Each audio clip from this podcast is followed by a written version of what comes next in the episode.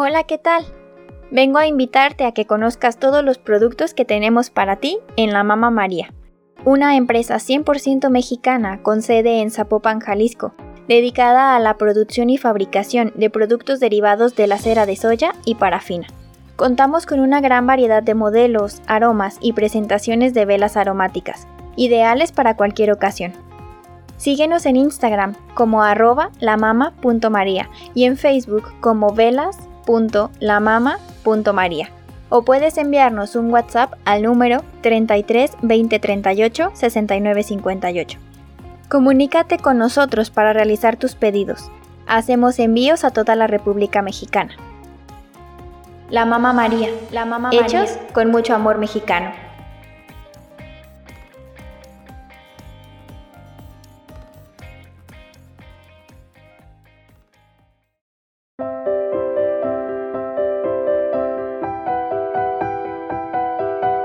Esto es, esto es Lectores de Audios, Lectores de Audios. Por Monet Ponce.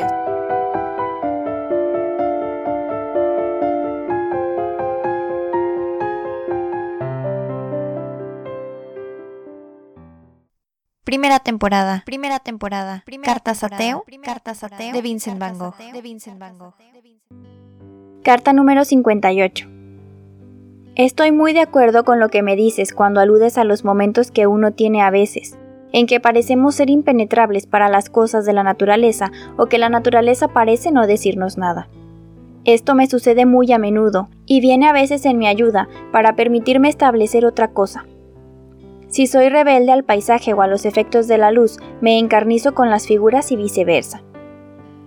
A veces no hay nada que hacer sino esperar que pase pero más de una vez he logrado desechar la insensibilidad, cambiando los motivos a los cuales dedicaba mi atención. Pero las figuras me interesan cada vez más.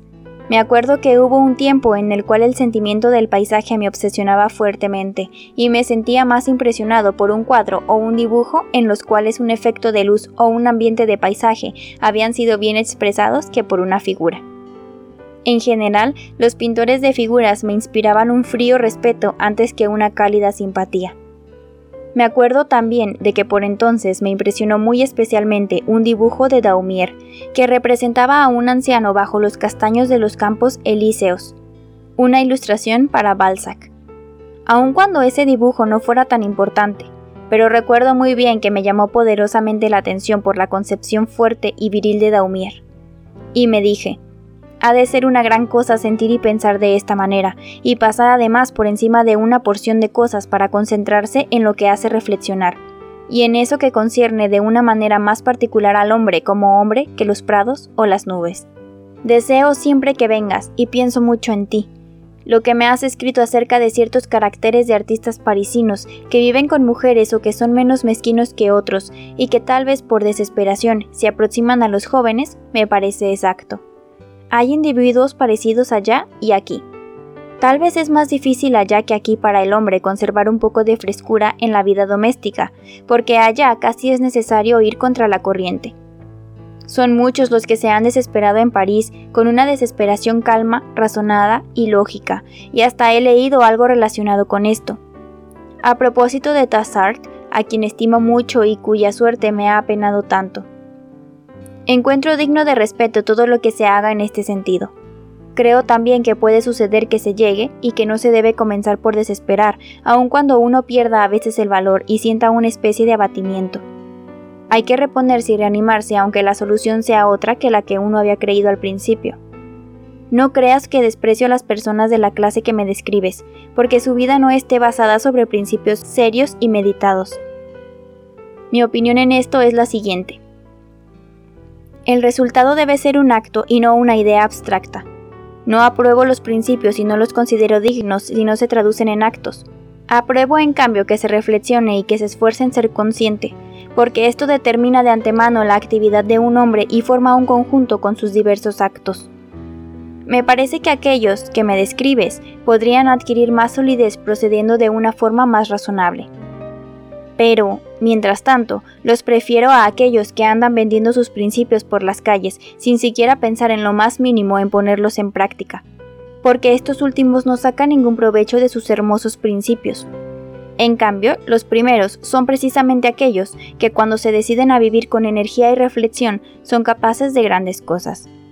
Porque las grandes cosas no se hacen por un impulso solamente, sino que son el encadenamiento de muchas pequeñas cosas reunidas en una sola. ¿Qué es dibujar? ¿Cómo se llega? Es la acción de abrirse paso a través de una pared de hierro invisible, que parece encontrarse entre lo que se siente y lo que se puede. ¿Cómo se debe atravesar esa pared?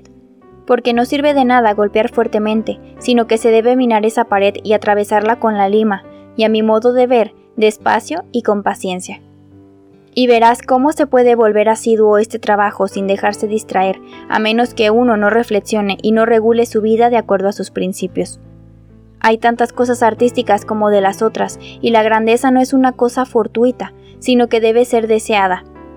Determinar si los actos de un hombre deben conducirlo a los principios o a los principios a los actos es una cosa que me parece tan difícil de decidir y que vale tan poco la pena como la cuestión de saber qué ha existido primero, la gallina o el huevo.